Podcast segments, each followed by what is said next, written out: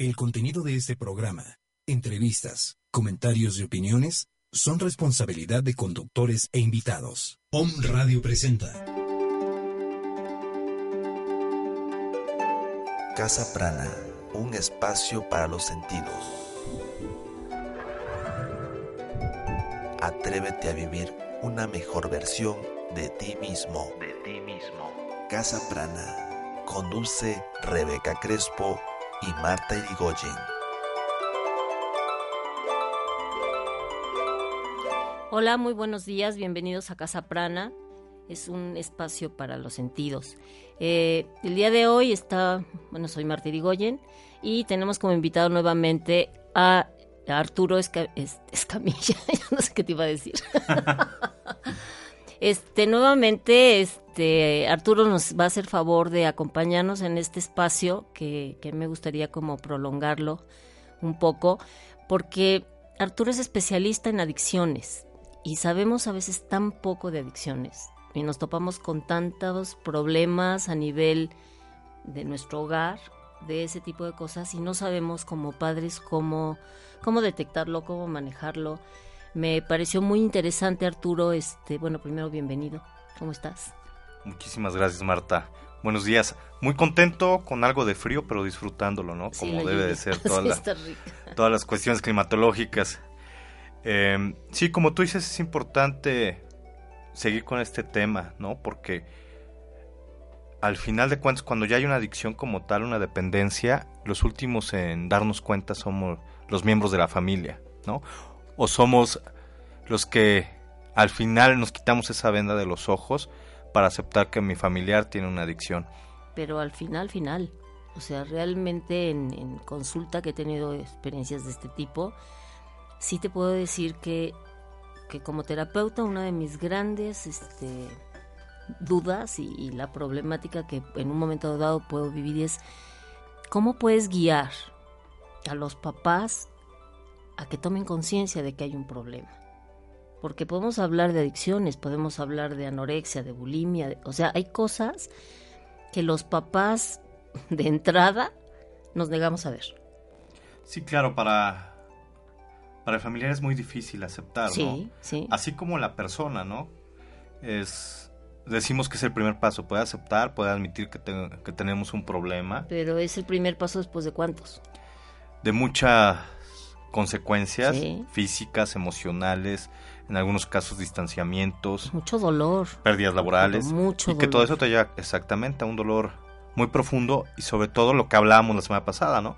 Que no sabemos cómo expresarlo de forma adecuada y por lo general la forma de expresarlo siempre es volviendo a consumir. Claro.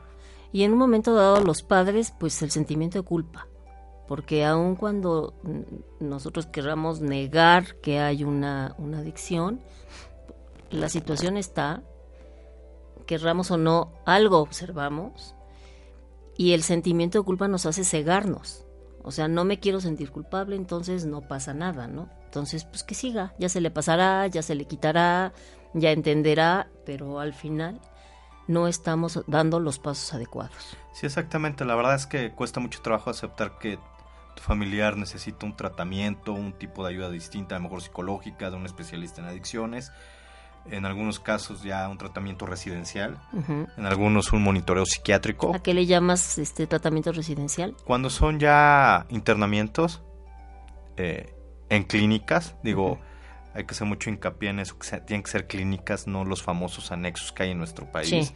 Sí, Yo que conozco algunos porque tuve en algún momento este un negocio en donde había gente con adicciones y acababa yo por ingresarlos de terror de terror. Digo, afortunadamente eh, el país está haciendo conciencia, muchas personas están haciendo conciencia que este, como se dice coloquialmente, problema, aunque es una enfermedad, digo, está creciendo a pasos agigantados porque ya no solo existen adicciones de consumo, ¿no? Que, que las pruebo, ¿no? Existen ya adicciones de conductuales Sí, ahorita te, traigo ahí un tema que, que, me quisiera, que quisiera yo comentar contigo exactamente en ese sentido, porque algo que me llamó mucho la atención de la, de la semana pasada que estuviste con Becky, este, es precisamente esta, esta parte en que tú nos traduces la palabra adicción. O sea, no comunicación, no, no, no un contacto. Me hizo mucho ruido. Me hizo mucho ruido porque nosotros podemos llevar las adicciones a en, en otro sentido.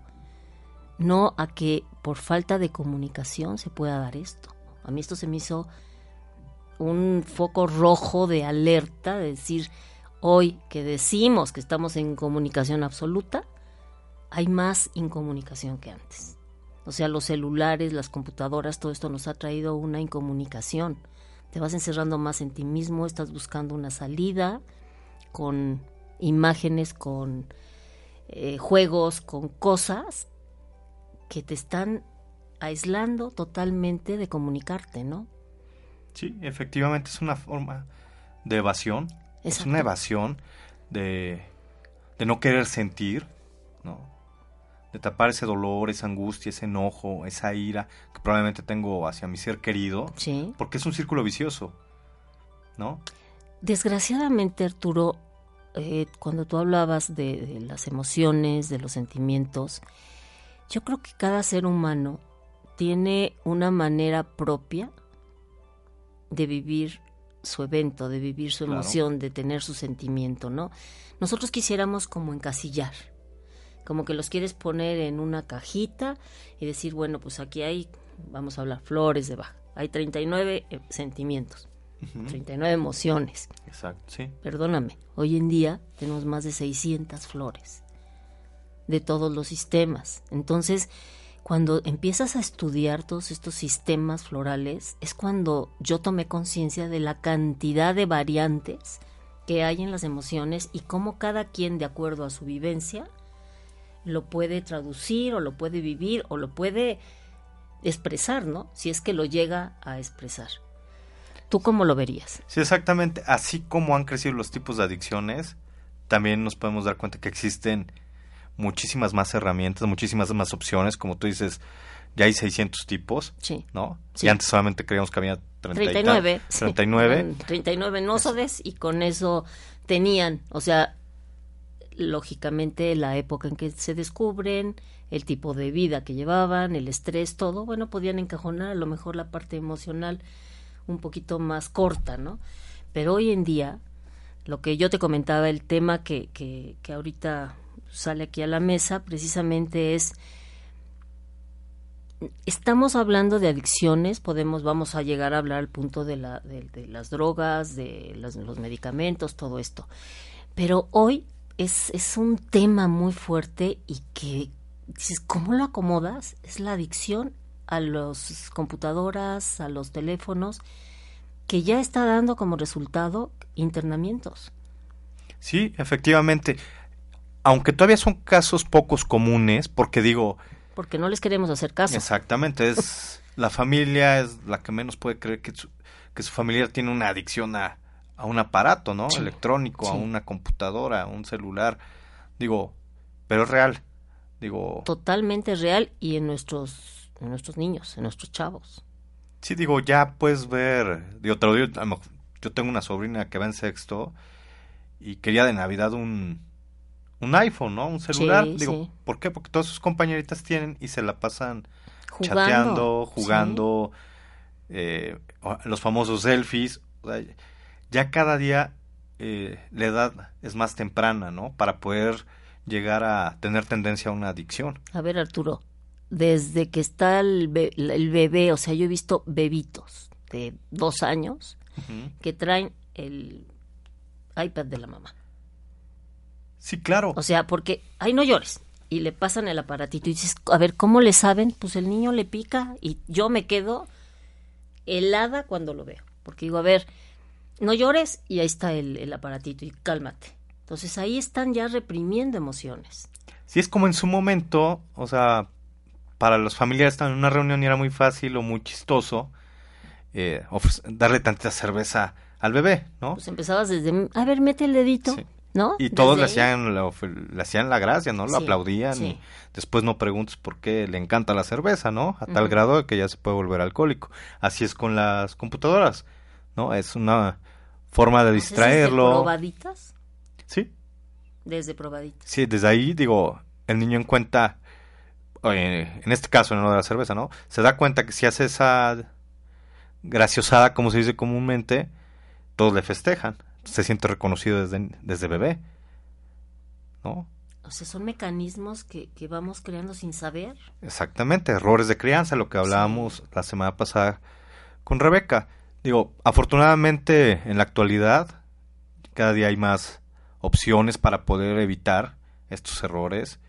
Eh, recordando que no hay, no hay culpables, porque es muy común que cuando tenemos un familiar ya con una adicción o con tendencia a, es muy fácil echarse la bolita entre los padres, entre los hermanos, y no, aquí no hay culpables. Y tampoco se trata de satanizar nada, o sea, realmente es nada más una toma de, de conciencia de qué podemos cambiar o qué podemos hacer y, no hacer para poder guiar a, a, esas almas que nos tocó guiar, ¿no? Porque no son juguetitos ni son un aparatito, sino que son almas que tenemos como padres que, que guiar y está en nuestras manos hacerlo lo mejor posible, ¿no?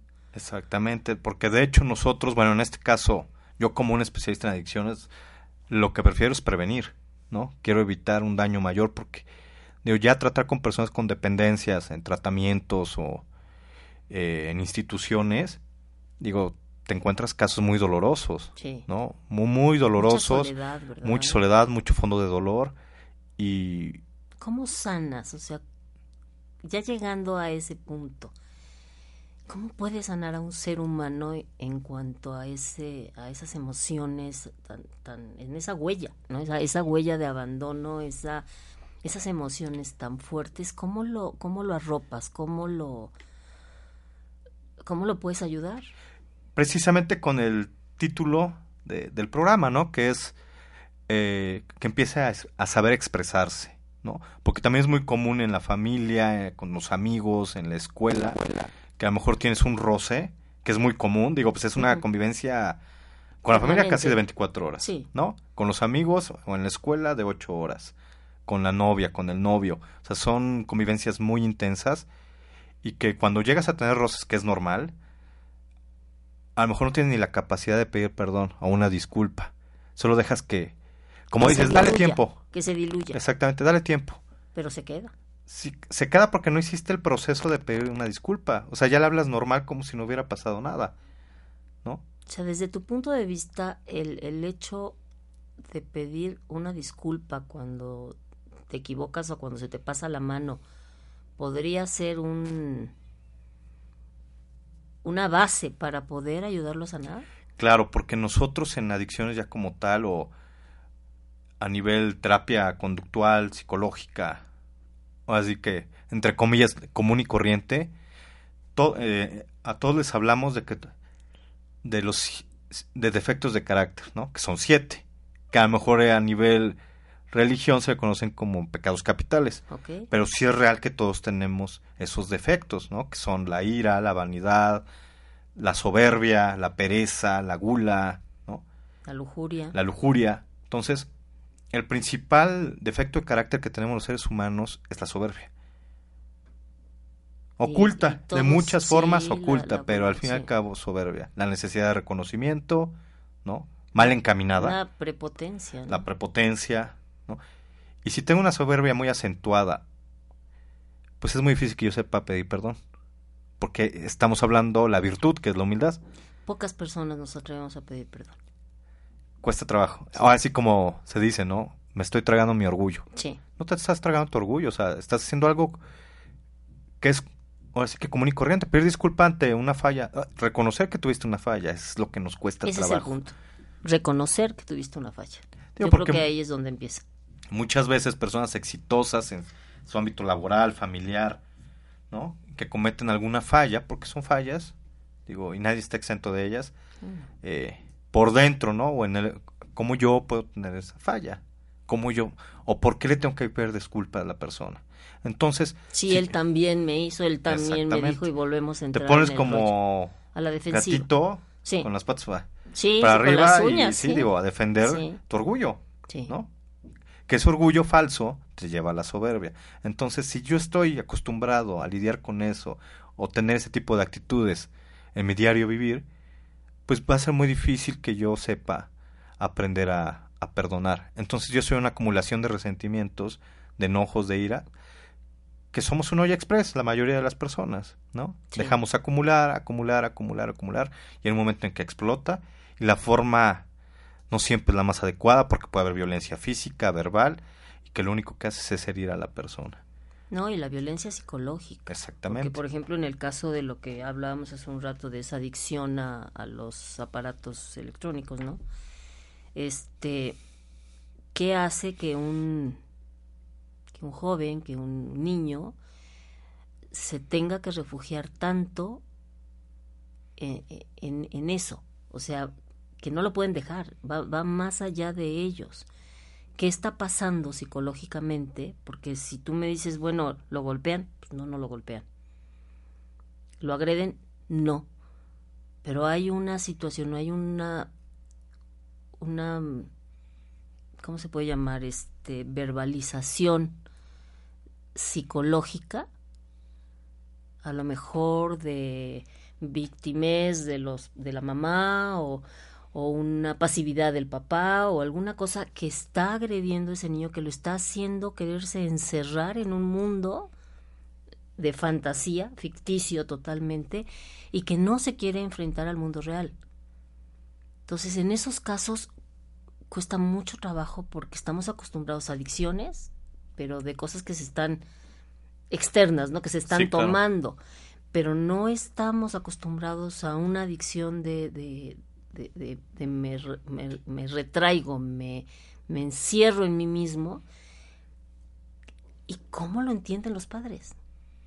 ¿Cómo pueden llegar a entender que necesitan ayuda no nada más el chamaco, sino también ellos? Sí, digo, aquí es lo, lo preocupante, ¿no? Como, como te decía al principio del programa, qué difícil es aceptar que mi familia tiene un problema, si yo no estoy aceptando que tengo uno, ¿no? O lo típico, ¿no? Digo, la verdad, la otra vez estaba sentado, no, no, servía el cable en tu casa y me puse a ver la tele local y me puse a ver lo el programa este de la Rosa de Guadalupe. Digo, es impresionante, o sea, todo lo que puedes ver, que son temas actuales, pero están mal enfocados, ¿no? Y te das cuenta de que... Están muy tendenciosos, ¿no? Y yo lo veo y, lo primero que, que le toca ver a, al adolescente es una discusión entre los padres, ¿no? Sí, sí. Y bueno, el tema era alcoholismo de, de la niña. Y lo que hace la mamá, lo primero que hace con se bueno, va el papá. A ver, ¿cómo tú te encuentras con ese programa exactamente siendo especialista en adicciones? Pues, o sea, tienes toda la, la autoridad como para poder analizar de fondo qué es lo que están haciendo en el programa. Y aún así, bien, digo, como tú dices, eh, teniendo esta especialidad, aún así viendo ese programa encuentras nuevas cosas, ¿no? Sí, sí. Digo, a pesar de los años de experiencia, siempre encuentras algo nuevo, muy rescatable, con lo cual puedes trabajar. Porque ahorita, lo primero que hace la señora cuando se va el esposo, porque al fin y al cabo el esposo se va de y se va de la, de la discusión, no pide perdón, o su parte de responsabilidad dentro de la discusión, lo primero que hace la mamá es decirle a la niña, ya ves cómo es tu papá, o sea, hablando mal de su padre, y se va creando un conflicto mayor. ¿Y qué hace esta, es, esta niña? Pues evadirse, ¿no? No querer saber de los problemas de su casa, de su hogar. Se, se esconde por medio del celular, ¿no? Claro. De la computadora. Y en las noches se escapa para ir a tomar, ¿no? Porque es real, ¿quién va a querer? Sobre todo son a los adolescentes, ¿no? Nos, tenemos un cambio... ¿Qué lo toman? ¿Como un placebo? ¿El alcohol?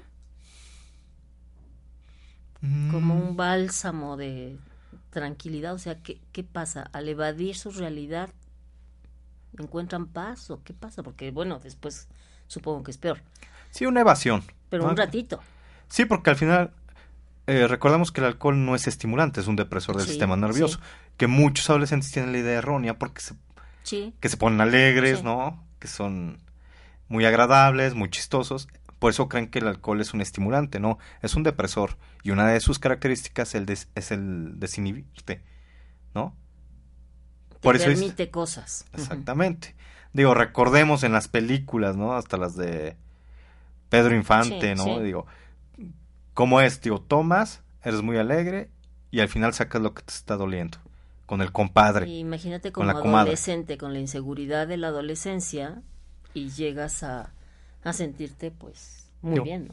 Y el problema es ese, que sí expresas ya cuando tomaste, pero si lo expresas a un adolescente que es de tu edad, ¿no? ¿Él qué consejo te puede dar? ¿No? Pues sigue tomando, o te échate otra y cuba. si está igual que tú, pues Exactamente. buena fiesta agarran, ¿no? Entonces, pues digo, ahora sí que a buen árbol te, como, te arrimas, ¿no? Porque siempre buscamos como la empatía con alguien, ¿no? Siempre necesitamos, el, ser humano, desde su origen, eh, tiene necesidad de aceptación. En las tribus, sí, ¿no? Sí. Un lugar. Tenías que matar un animal muy grande para poder ser merecedor de tu esposa, sí, ¿no? Sí. Entonces, desde ahí el ser humano necesita reconocimiento.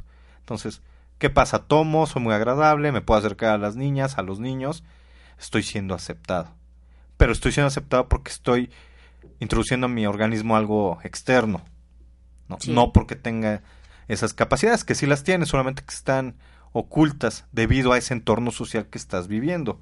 No es que estemos, repetimos, no, no es que estemos echando la culpa a los padres, sino que vivimos muchas veces en una sociedad que estamos acostumbrados. Digo, yo algo ahorita que tengo una menor, una bebé, lo que hago la verdad es que saco lo bueno de la forma en que me educaron y lo que no es correcto lo quiero, lo transmito de diferentes formas, ¿no?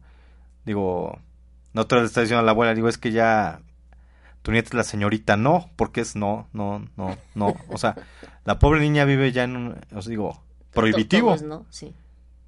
Y lo prohibitivo sí es lo que más nos atrae. Pues sí, y además lo, lo, lo filtran, ¿no? Exactamente. Entonces se vuelve un sí permanente. Y ahí cómo pones límites. Bueno, ahí le di algunos tips a la abuela y digo, sí, a ella obviamente por la edad le cuesta más trabajo, pero sí, eh, digo, dándose cuenta que por el bienestar de la nieta, sí lo intenta, ¿no?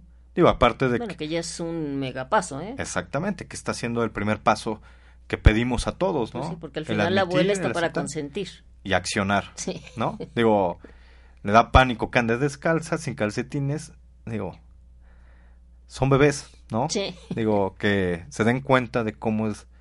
Que tiene que sentir, Su entorno, ¿no? Que empieza a sentir, exactamente.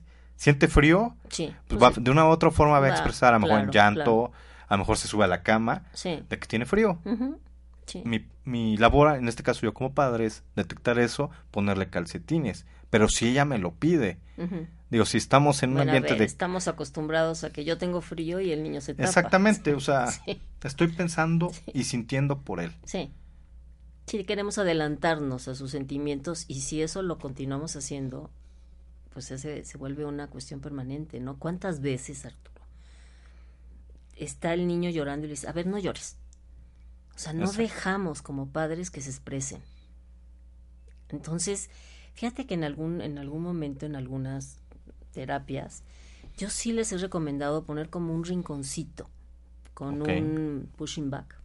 Tú me dirás si está correcto o no, ¿verdad? Este, como para que el niño en un momento de mucho enojo, de mucha ira, vaya y golpee esto o pinte, o sea, crayolas de colores, con colores fuertes, o sea, darles un espacio en donde ellos se puedan retirar y puedan expresar su enojo, sobre todo cuando hay niños que hacen mucho berrinche. Lógicamente, esto se les recomienda que empiece desde los papás, ¿no? O sea, si tú como mamá ya estás hasta el gorro, ya no quieres oír un mamá más, bueno, pues vete al rincón y, enséñale cómo puedes tú desahogar tu enojo y regresa ya más tranquilo. Pero un espacio, un espacio en donde podamos de alguna forma este, eh, ponerlos a, a ver, que tengan la libertad de expresar sus emociones, sin que los estemos limitando. Porque antes se usaba, ah, pues te vas al rincón contra la pared y ahí te quedas. Lo estás limitando. Pero si es un rincón en donde él puede ir a gritar, a golpear, o sea, dentro de una contención, ¿puede ser positivo o no? Claro que sí, de hecho, en las clínicas antes nombradas, que son clínicas de rehabilitación para personas con dependencias, la mayoría manejan costal de box. ¿No?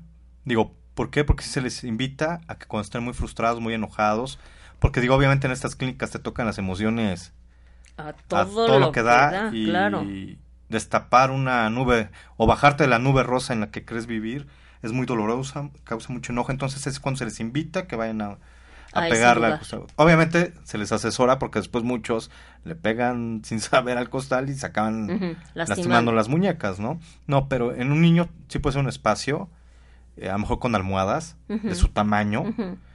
Digo, un sí. Sí, el pushing bag son esos chiquitos de hule suavecito. Exactamente. Que, les pueden dar, no, no se llegan a lastimar, pero ojo, o sea, tampoco se trata de permitir que desbaraten el, el juguetito este, ¿no? Sino que haya también una cierta contención, porque si no también creo que los podemos enseñar a ser muy agresivos. Lo que pasa es que si tú permites que acumule en exceso, sí va a acabar rompiendo el juguetito. Si tú lo haces constante, a lo mejor no diario, porque no necesariamente, no diario nos enojamos, ¿no? Podemos tener unos días muy buenos, tranquilos, contentos, relagados, pero sí tratar de que sea constante esa canalización de enojo y de estrés y de frustración. O sea, no nada más de vez en cuando, sino que cada vez que haya ese enojo se pueda canalizar. Lo que pasa es que si lo hacemos de vez en cuando, es lo mismo, esperamos que acumule. Y entonces ah, cuando vemos, ay, no, pues está enojado. O sea, tiene que ser algo permanente el, el, hecho de aprender a manejar tus emociones. Sí, digo, la verdad es que, digo, a lo mejor yo de niño lo, no me gustaba, pero ahora yo creo que sí es recomendable que a temprana edad se les busque actividades externas a su hogar para que puedan soltar las endorfinas.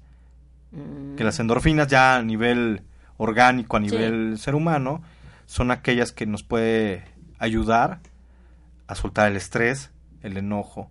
Por eso el ejercicio, el fútbol. Exactamente, pues se te sugiere eso. A lo mejor caminar no, el caminar puede ayudarte a relajarte, pero sí correr, andar en bici. O sea, algo que, que, te lleve la adrenalina a cierto grado en que puedas sacar realmente lo, lo que traes, ¿no? Sí, exactamente. Ahora, si el público quisiera usar eso como herramienta, una sugerencia es que no sea después de las 7, porque le puedes causar un sueño no adecuado. Muchos creen que... ¿Se aceleran? Sí. Se aceleran. Sí, sí, sí, sueltas mucha endorfina a proporción de cada edad, pero sí es muy común que la gente crea que si hago ejercicio a las 9 voy a dormir como angelito. Sí, sí, sí. Eh, es, un pensamiento. es, un, es erróneo. ¿Es un efecto contrario? Es un efecto contrario. Mi sueño no es el adecuado porque estoy a todo lo que da de endorfinas. Acelerado. Pues cuando amanecimos más, amanecemos más adoloridos.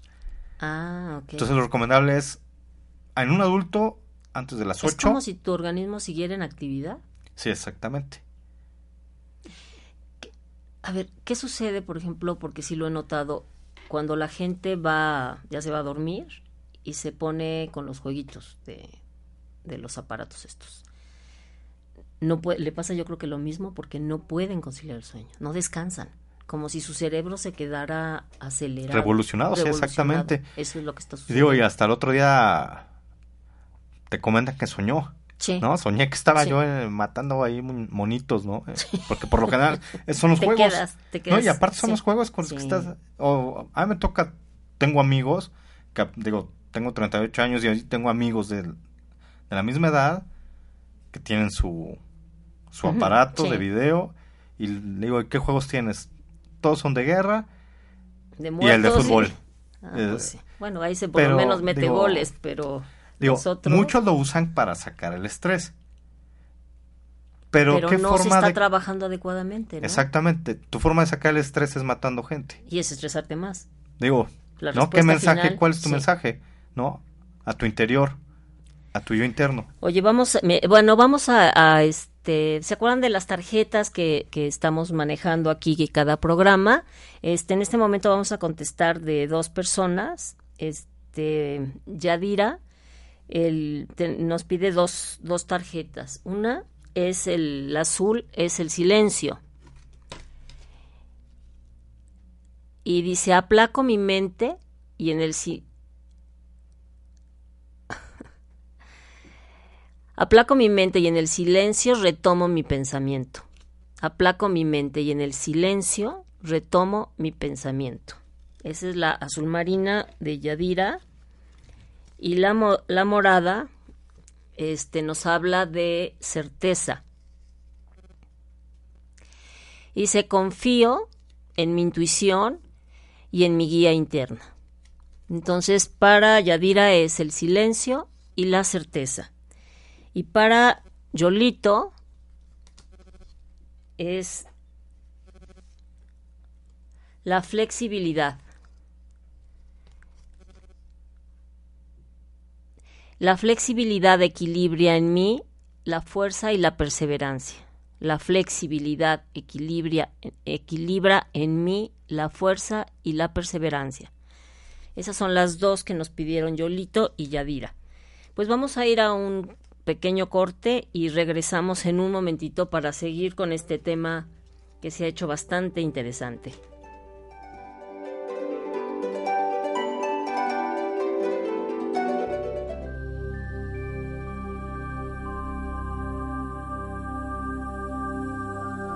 Casa Prana, un espacio para los sentidos. Un espacio para regresamos. Los sentidos. Espacio para regresamos. Espacio para regresamos. Espacio para regresamos. Espacio para regresamos. Hola, soy Tania Batllori y te invito a que todos los miércoles a la una de la tarde nos acompañes sintonizando nuestro programa Ángeles y Semillas de Luz, en donde los ángeles nos otorgan una guía amorosa y su sabiduría para darnos resolución de vida a través de nuestra iluminación espiritual. Te espero.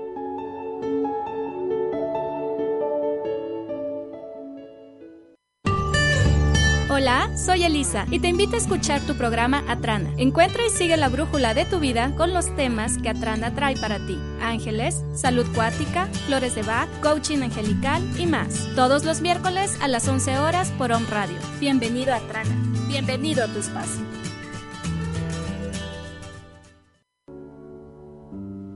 Hola, yo soy Obdulia Teresita Sánchez Becerra y te invito a que me escuches en tu programa Esferas de Luz. En esta hora vamos a platicar de los dones y virtudes que nuestro Dios nos ha dado. Esferas de Luz, todos los miércoles a las 12 del día.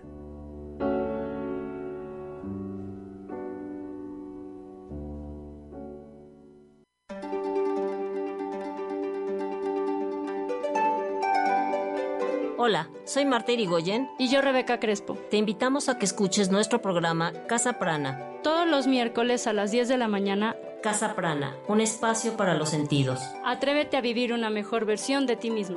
Casa Prana.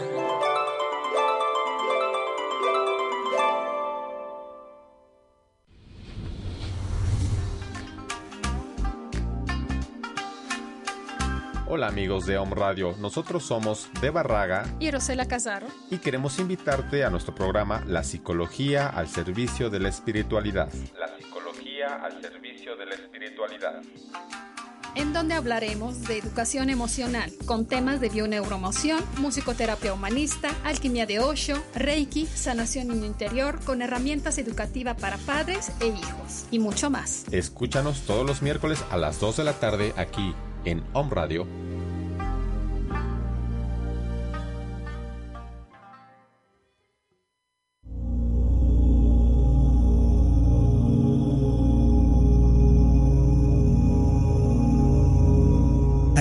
Cosas por gozar y nuestro paso por la tierra es tan corto que sufrir es una pérdida de tiempo. Facundo Cabral.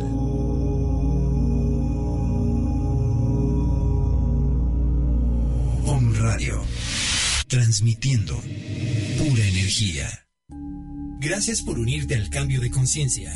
Eres Om. Transmitiendo desde la zona Esmeralda, Citlaltépetl número 4, Colonia La Paz, Puebla, Puebla, México. A través de www.omradio.com.mx. Teléfono en cabina 249-4602. Búscanos en las redes sociales. On Radio MX. Somos el medio para transmitir programas que despiertan, información que genera un cambio de conciencia. Om Radio. Transmitiendo pura energía.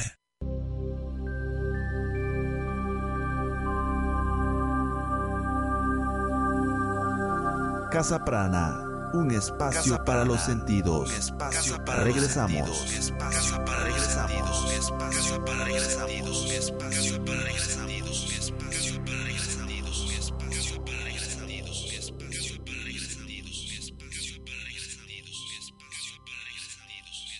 Muy bien, ya estamos de regreso. A ver, nos piden, este, Lili, nos pide que, que saquemos una tarjeta morada, que es la, la armonía.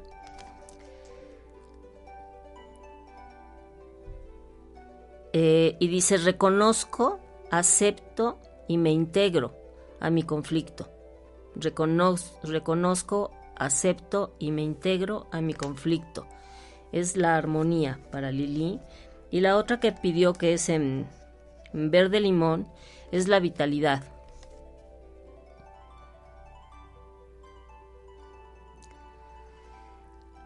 Ay, perdón, es que le estamos traduciendo.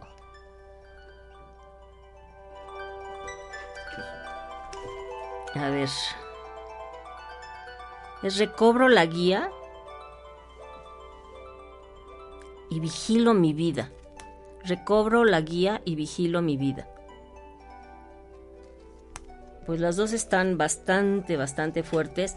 Recuerden que si tienen alguna duda con respecto a lo que les estamos diciendo, nos pueden, este, les voy a dar mi, mi celular para que en un momento dado, si quieren platicarlo, podemos, con mucho gusto, este, les contesto la llamada y podemos platicar con respecto a los mensajes que les damos de las tarjetas. Mi celular es el 044 2225 044 2225 46 10 36 044 2225 46 10 36 entonces si tienen alguna duda aunque sea fuera de horas del programa encantados de la vida les apoyamos. Arturo estamos de regreso. Eh, ¿Qué, podemos hacer en un momento dado? Eh, o sea, ¿cuáles serían como los puntos que tenemos que darnos cuenta de si se inicia una, adicción? Ok. Eh, no solo aplica para, para los hijos, ¿no? También puede ser para mi pareja, para mi, para los abuelos, para los primos, para los tíos. Siempre se caracteriza por un cambio paulatino de comportamiento, de alejamiento ante el entorno familiar. Eh, físicamente, obviamente, cambios drásticos como bajar de peso o aumentar el peso, la irritabilidad en los ojos, la hinchazón. Digo,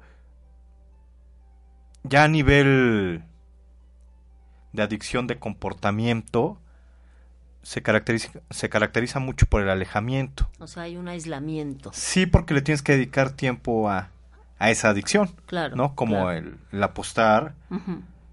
Como ah, el. Claro, apostar, sí. Como los videojuegos, como el, el ejercicio en exceso que se llama vigorexia. Digo, recordemos que una adicción empieza... Que hoy cambia, ¿no? O sea, como que están cambiando una adicción de otro tipo por eh, un exceso de ejercicio y ese tipo de cosas, ¿no? Mira, los que ya están diagnosticados con una enfermedad como alcoholismo, por ejemplo, tienen algo que se llama adicción cruzada, que es cuando sustituyen. A lo ah, es una sustitución. claro, a lo mejor dejas de de consumir, o sea, tapas la botella, como decimos nosotros, pero sustituyes ya sea por por la marihuana o por el comer en exceso. Ah, mira. Entonces, por eso es cuando recomendamos que tiene que haber un equilibrio. Si encuentras una salida.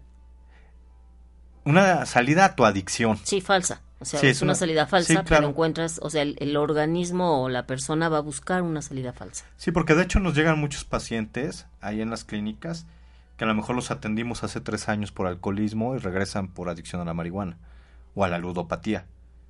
O sea, nada más sustituyen. Sí, sí, sí. ¿Por qué? Por ese autoengaño que creen que a lo mejor ya solucionan sus problemas de alcohol y que no tienen problemas con alguna otra sustancia o algún otro comportamiento. Pero eso es totalmente erróneo y eso se le hace mucho hincapié en su tratamiento. Pero bueno. Desde el primer tratamiento se les indica que eso puede suceder. Sí, claro, por una diversidad de conferencias que les damos.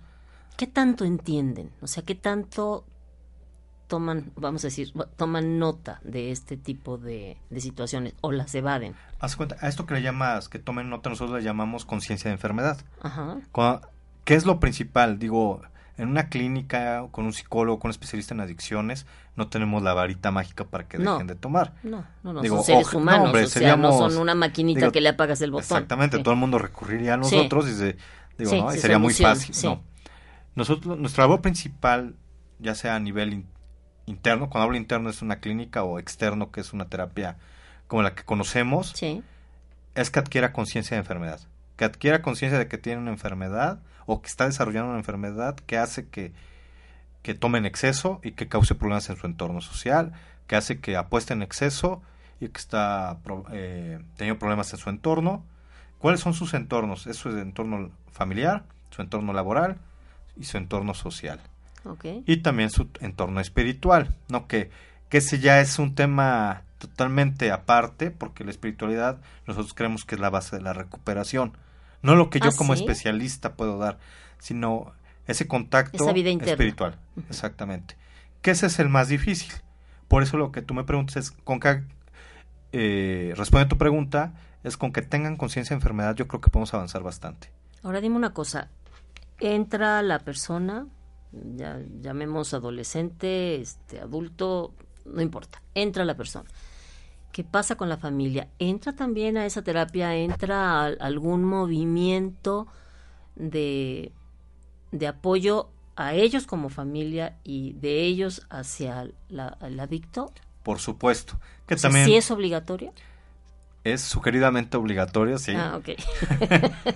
porque es muy fácil decir... la mano, pero... Sí, porque es muy fácil decir, mi familia es el que tiene el problema, yo no. Es muy ah, fácil. Pues sí. Es muy, más fácil, decir. Me lavo las manos. Y tú ya cumpliste. Con llevarlo. Con llevarlo, con pagarle y que él se haga. No. No, no. Primero no se vale, digo, porque. Eh, la persona se siente muy sola, ¿no? Se siente sola, no se siente apoyada. O sea, empezar las arrancas de, de, su, de su medio. Exactamente. Por eso cuando, cuando ya es un tratamiento residencial, cuando es un tratamiento que están eh, promedio un mes, se sugiere que ciertos días. Digo, si es fuera de... Digo, es que hay muchas opciones, ¿no? Digo, no vamos a hacer comerciales ni nada, pero hay algunas que te manejan que tienes que ir una semana a la ciudad a tomar terapia, no interno o no interna, pero sí que vayas una semana a conocer qué pasa con tu familiar y qué pasa contigo. Digo, mm. te puedo adelantar que 30% hablan de tu familiar, porque muchos creen que van a ayudar al familiar. Al familiar, no, es 30% familiar, 70% tú. ¿Qué está pasando contigo? O sea, ¿entras en un 70% con cada uno de los miembros de la familia? Sí. 70% con cada uno. Sí, muchos creen que van a, a volverse terapeutas del familiar. No. Vas a atenderte tú. Porque también está pasando algo contigo que indirectamente, no te estoy diciendo que a propósito, indirectamente propició que tu familiar tuviera una adicción. O sea, cada, cada uno va a asumir su responsabilidad en el proceso sin culpar a, o sea, ni de allá para acá ni de aquí para allá. Sí. ¿No? Pero sí hay la obligación de ver por ti mismo. Por supuesto, es muy fácil eh, ver el defecto en la persona. Hay un dicho, ¿no? Que se me fue ahorita de ver... Eh, la paja en el ojo ajeno, ¿no? Y no ves la viga en el propio. Por supuesto. Eso pasa también acá.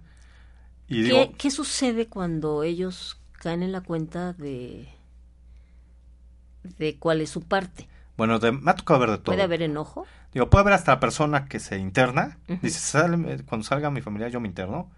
Ah, tanto así. Sí me ha tocado ver sus casos. Ese ya es un caso de conciencia de enfermedad impresionante. Brutal. Que vas con todo. Con todo, que sí quieres un cambio. Eso sí me ha tocado ver. Y ¿Mucho? por desgracia no. Por desgracia no, pero sí puedo decir que hoy son familias que viven en paz, que viven realizados y apegados espiritualmente como familia. Tanto el esposo y los hijos y, el que quiere entrar a ese barco de recuperación y de vivir feliz. Hay otros que se van, que se levantan y se Van. Ah, sí, se ofende. Ya no regresan a la... Se le llama semanas familiares. Digo, ¿Es una semana? que tienes que estar yendo o te ingre o se no, llegas a las 8 y te vas a las 5. Ok, como entrada por salida. Por desgracia, digo, si ya hiciste un esfuerzo ante un internamiento porque no son, no son relativamente accesibles, eso sí es la verdad, eh, les cuesta mucho, ¿no? Digo, no todos pueden ir. Pero bueno, ¿qué se sugiere entonces? Digo, se comprende, les los canalizas con una red de apoyo que hay en todo el país. Externa. Externa con especialistas en el tema. Pero sí, sí es necesario que, que se traten, todos. Digo, hermanos, yo siempre digo, hermanos, papás, todos o sea, la están gente involucrados. involucrada en la casa, por ejemplo. Sí, novias, novios. Ah, también. Si tienes mucho contacto con tu abuelo, digo, en algunos casos me ha tocado ver que hasta el jefe del trabajo. ¿Tanto así? Sí. O un amigo muy cercano. El o amigo muy, sí. O sea, ¿qué, ¿qué, influencia o qué injerencia puede Bueno, pues sí, sí, sí, tienen mucha, mucha. Por ejemplo, en Estados Unidos las aseguradoras te pagan tus tratamientos, uh -huh. porque está comprobado que tú, por cada dólar que tú inviertes a tomar, a drogarte, a apostar, a comprar videojuegos, uh -huh. tú dejas de producir 10. Ah, ok, entonces, entonces, sí están involucradas las... Sí, entonces por eso las aseguradoras en su momento se llegan a convenios que que pagan un tratamiento de este tipo. También se puede decir que... Sí, es que es muy alto. Sí. Muy, muy alto el costo. Vaya, no el costo del tratamiento, sino el costo eh, resultado para la empresa. Sí, claro, ¿no? como empresa. Pero si ya hablamos a nivel relaciones interpersonales, está comprobado que una persona que consume afecta indirectamente Gracias. a 40 personas. E y directamente a ver, ¿me, ¿me, repites eso, perdón? Si una persona que tiene una adicción, esa, esa estadística es de México. Uh -huh. Digo, cada país varía, sí. porque tengo entendido que te, De acuerdo a la idiosincrasia, ¿no? Sí, en, en otros, otros países. países. Acá en México, un adicto o una persona que tiene problemas de adicciones afecta indirectamente a 40 personas a su alrededor y directamente a 10. Ahí es cuando entra el hijo del jefe, el jefe. A 40, sí es mucho. O sea, el, el, el, rango es muy amplio, ¿no? Exactamente. Entonces, sí, nos, nos, están escuchando en Kansas, en Dallas, en Zacatecas, en León, en la Ciudad de México, aquí en Puebla, por supuesto, en Venezuela y en Chile. Dios, bienvenidos a todos. Este, 40 personas. De un, una sola persona que tiene problemas de adicción. Es muy fuerte. Digo, y va en aumento. Esa fue la última estadística que fue en el 2013 porque si hacemos constante Ahorita, ¿cuál sería la adicción más fuerte en cuanto a estadísticas? El alcohol siempre va a ser pilar de las adicciones. ¿Ah, sí? Sí, porque es una droga primera... legal. Sí, este es fácil. De aceptada fácil por la sociedad, entre sí. comillas. Y además aceptada y, este, ¿cómo se dice? como que te inducen, ¿no? O sea, sí, siempre es una copa de por medio lo que hace. Y siempre que... inicias con el alcohol y después claro. abres eh, te abres a tu carrera adictiva, así uh -huh. le decimos, a otras sustancias, pero uh -huh. por lo general siempre se empieza con el alcohol. Y ahorita están en aumento el, los trastornos de la conducta alimentaria, los TCAs. También. Que es la anorexia, el comer compulsivamente, bulimia, o hay unos que se llaman TANES, que son los trastornos aliment alimentarios no especificados, o que tienen periodos de no comer y otros de comer en exceso y otros de vomitar. O sea, Esos son mixtos. Exactamente. Recordemos que son trastornos, este tipo de adicción ya es un trastorno psiquiátrico. ¿Por qué? Porque en muchos casos, sobre todo en las personas que son anoréxicas, empiezan a escuchar voces a nivel interno. Esas ya son personas que tienen un trastorno psiquiátrico, que está canalizado o lo canalizan por medio de la comida. Y con eso evaden. Y con eso evaden. Si lo que hace un... Pero ahí también es lo, o sea, caemos en lo mismo, también en la familia cuesta mucho trabajo aceptar. Se están viendo a la chica que se está materialmente desapareciendo. Es y que eso no es lo, lo que ven. quiere un, un, un anoréxico, desaparecer. Imagínate cómo está su entorno, creo que quieres desaparecer. Sí. Y ¿No? la familia no lo ve, ¿eh? No lo ve. ¿Y qué hace una persona que come compulsivamente? Comerse sus emociones. De- Por eso es eh, lo que estamos hablando de las emociones, no sabemos expresar. Y digo, algo que también está llegando muy, muy intensamente es la adicción al juego, la ludopatía. Bueno, con todo lo que se ha abierto. Digo, este, pues, sí, digo, muy- tenía mucho que no vivía acá en. Puebla y ahorita que, que estoy acá, veo ya casinos en cada esquina.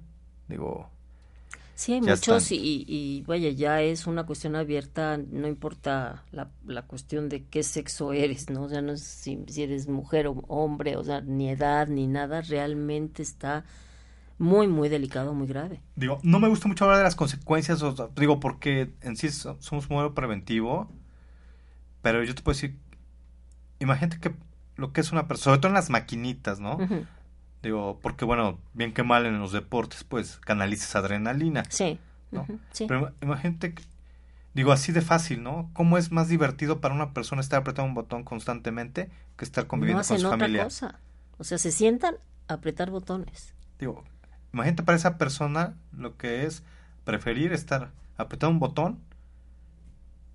Yo, yo te platiqué en algún momento, Arturo, de una experiencia que tuve en un, en un viaje que, que, hice. Y ahí me topé con una, con una chica y su mamá, ¿no? Una, una, una mujer de, que te diré, 43, 44 años y su mamá de 75, 76 años. Llegó a ser tanta la adicción de la mamá y a minar tanto su economía que la hija decidió conseguirle cruceros ¿no? Ajá. Para llevarla, la señora se pasa todo el santo día sentada atrás de una maquinita. Y aquí la, lo, lo, que la hija decía, mira, por lo menos no me tengo que ir a sentar junto a ella en, en un lugar en tierra, ¿no? Si aquí por lo menos vengo, como me doy la vuelta, este, me relaciono con gente y tengo controlada a mi mamá con cuánto está apostando ¿no? Y cuántas horas. O sea, yo voy cada determinado tiempo, la levanto, que camine un rato, que, o sea, dedicada al cuidado de, la señora. ¿Sí? ¿Por qué? Porque ya se había vuelto un problemón la cuestión económica con la, con la señora y, y dice, no sabemos ni en qué tiraba el dinero. Así, para hablar claro, ¿no? Nunca le alcanzaba, no había dinero suficiente. Entonces ahora dice, mira, por lo menos viajo, conozco gente, yo me muevo en el ambiente un poquito, bueno, pues, inestable, porque pues, es gente que conoces una semana y a la semana siguiente ya, ya no lo ves, pero para ella era mucho más, le dejaba un, algo más que estar sentada enfrente de la máquina viendo cómo su mamá aprieta el botón, ¿no? Se, se le olvida ir al baño. O sea, no se levanta ni para ir al baño, se le olvida auténticamente. ¿Qué haces con una persona de esa edad? Ya es muy complicado. Es complicado como cualquier caso, ¿no? Digo, es importante que la gente que nos está escuchando sepa que la ludopatía tiene un nombre un poquito largo, pero es el nombre oficial. Es un trastorno del control de los impulsos tipo juego patológico. Ese es el trastorno del control de los impulsos tipo juego patológico. ¿Qué es esto? Hay cuatro tipos de control de, falta de control de los impulsos. Uno es el apostar, que es ludopatía. Una es la cleptomanía, que es robar, compulsivamente e impulsivamente. Y la, eh, las otras dos, una es quemar fuego. Ah, que, prender fuego, perdón, perdón prender fuego y la tercera que...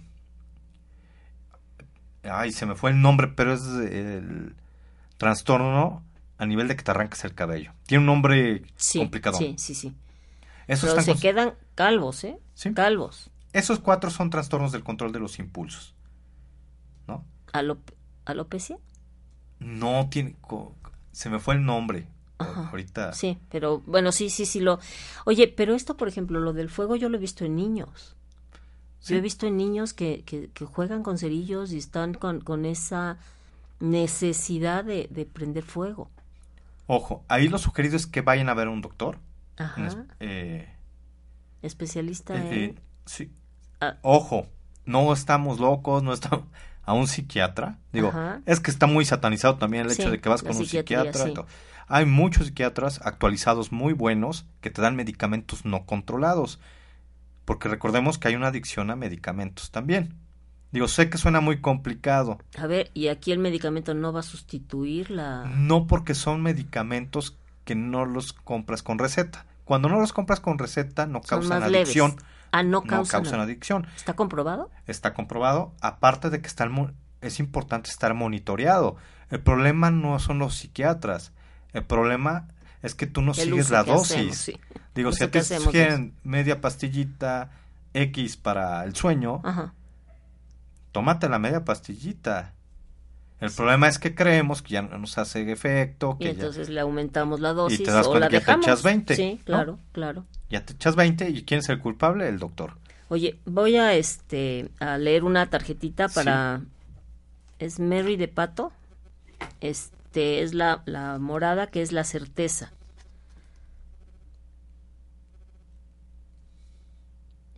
Se confío en mi intuición y en mi guía interna. Confío en mi intuición y en mi guía interna, que es la tarjetita morada que ocupa el tercer lugar. Entonces, a ver, eh, el caso, por ejemplo, de este, de este niño con los cerillos, ¿es de, de, psiquiatría? O sea, ¿es de llevarlo con un psiquiatra y que analicen qué le está pasando? Es que, eh, bueno, ¿qué se sugiere? O yo qué sugeriría si, me llegara un caso así. Lo canalizaría con alguien experto, que es un psiquiatra, y lo más seguro es que el psiquiatra le sugeriría un estudio. Eh, mm, una tomografía para ver qué está pasando en su cerebro. En su cerebro. A lo mejor tiene una lesión muy ligera que causa que sea muy impulsivo, ¿no? Mm. Y lo canaliza por medio de estar prendiendo en exceso cerillos. Sí, sí, sí, se vuelve un problemón. Entonces, digo, regresemos, se, le monitorea, se le canaliza, se le, se le da tratamiento y es algo que a lo mejor en seis meses ya se corrige. Porque puede ser una deficiencia a nivel de su cerebro. Exactamente. Ahora, ¿qué sucede? No se trata, sino lo tiene. Esas personas pueden ir este moviéndose de, de, por ejemplo, del fuego hacia el juego. O sea, ¿se pueden ir moviendo de un, de un punto a otro en ese rango? Exactamente. ¿Por qué? Porque no están controlando esos impulsos. Ah, o sea, todo tiene que ver con el control de impulsos. Sí, eso es muy interesante porque es la diferencia entre impulsividad y compulsividad. A ver. El impulso es lo que no me detengo a pensar. Ok. ¿No? Y la o sea, lo hago, lo hago. no tengo ese filtro como la mayoría de las personas. Ajá. Digo, bueno, ¿qué pasa cuando te, común te pasas un alto, no? Lo piensas, te das unos instantes, bueno, no veo carros, me, me paso. Sí, sí. ¿No? Digo, es muy normal. Digo que no está bien hecho, pero es muy normal. Un impulsivo no va a pensar si se pasa. No tiene ese filtro. ¿No? No tienes esos instantes para decir, bueno, mejor eh, no apuesto. O sea, no lo piensa dos veces. Es, de cómo va. Sí, a lo mejor yo recibo lo de la renta, ¿no? Por decirlo así. No me detengo para pensar que es mi renta, sino lo opuesto. O sea, no tengo esos instantes de sano juicio que la mayoría de las personas tienen. No hay ese stop. Exactamente. ¿Qué hacen por lo general los medicamentos, las terapias? Eh, porque es multidisciplinario, ¿no? No solo es ir al psiquiatra y tu médico, no es terapia, ¿no? Herramientas para que puedas eh, controlar es una toma de conciencia. Exactamente. es ir a tomar conciencia. Entonces te tienen que bombardear por todos lados. Exactamente. No es para siempre, son tratamientos que si te enfocas y tienes la buena voluntad de salir adelante en seis meses, digo, pero seis meses por el resto de tu vida, digo, suena muy poco a la inversión, ¿no? ¿Qué emoción puede causar, por ejemplo, eh, hablamos de este niño que, que prende fuego. Hay niños que desde chiquitos roban, se roban el juguete, se roban el cepillo, se roban, o sea, lo que pueden este, sacar, ¿no? ¿Qué emoción los está llevando a ese tipo de acciones? Es que ese problema no hay emoción, es impulsividad. Ah, ahí no hay emoción. No, ya después tal vez pueda haber adrenalina, pero es impulso, ni siquiera disfrutas la adrenalina. O sea, lo toman por impulso. Exactamente. Acá tengo ya los tres tipos de impulsos junto con la ludopatía. A ver. La que tú nombrabas, que es la cleptomanía, que es la de robar. La piromanía, que es la del ah, fuego. Y la de arrancarse el pelo es tricotilomanía. ¿Trico? Tilomanía. Tilomanía. Exactamente. Tricotilomanía. Eso puedes buscarlo en cualquier servidor, Yahoo, digo, Hotmail, digo, y ahí encuentras la, la información. De hecho, acá, bueno, no nos, le estoy mostrando a Marta una foto de alguien con este trastorno, en la que aparece ya totalmente... En una parte del, de la cabeza, del cráneo, ¿no? Está, está calvo, ¿no? Ya calvo. Sí lo hemos visto, o sea, sí, sí lo, lo he visto en un momento dado ahí, cuando no es como en una zona tan amplia, este, sino nada más es como en una zona, como una ruedita, sí, nosotros lo, lo manejamos como eh, una que le llaman alopecia, que es la caída del pelo en una zona muy marcada, muy pequeña, pero un círculo, por ejemplo, y lo llevamos a la emoción de haber perdido a alguien querido, alguien que, que como que te tocaba la, la cabeza, el abuelo, por ejemplo, la abuela, ¿no? Que, que el cariño era tocándote la, la cabeza, ¿no?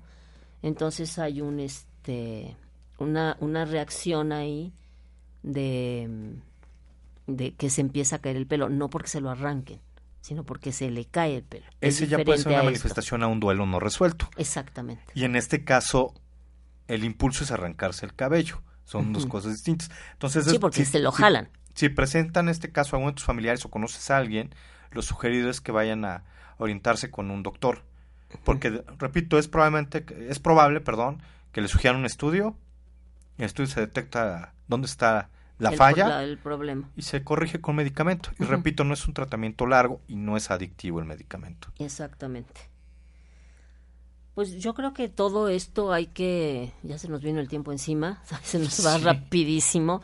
O sea, es un tema que no vamos a dejar a medias, o sea, sí me interesa como seguir ahondando porque creo que es un tema hoy de, de, mucha actualidad y que de alguna manera sí nos gustaría que nos escriban, que nos hablen, nos pregunten cuáles son sus dudas con respecto a las adicciones, para que aprovechemos aquí al experto en adicciones y nos pueda pues sacar de, dudas, que nos puedas guiar, Arturo, a poder ir este o sea que la gente se pueda canalizar adecuadamente y a lo mejor con un pequeño esfuerzo pueden lograr salir del problema en el que están metidos. Por supuesto, porque digo, la verdad es que te ahorras muchas cosas, es preventivo, digo, te ahorras desde la parte económica, pero sobre todo la de calidad de vida con tu familia. Claro, claro, que eso es como primordial, ¿no? Entonces digo, yo encantado cuando me inviten.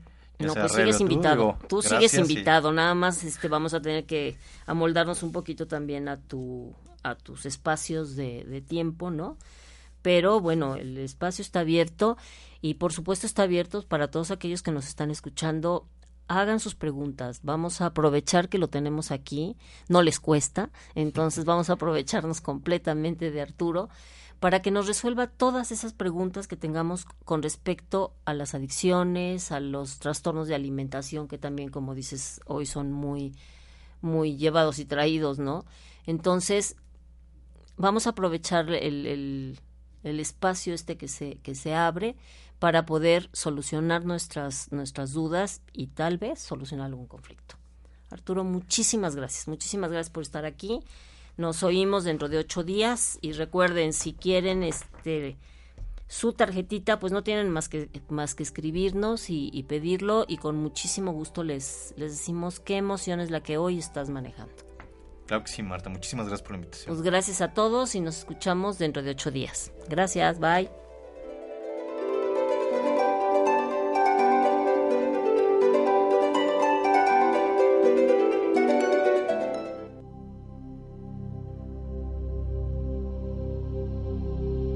Casa Prana. Atrévete a vivir una mejor versión de ti mismo. Mejor versión de ti mismo. Te esperamos en nuestro siguiente programa. Hasta la próxima.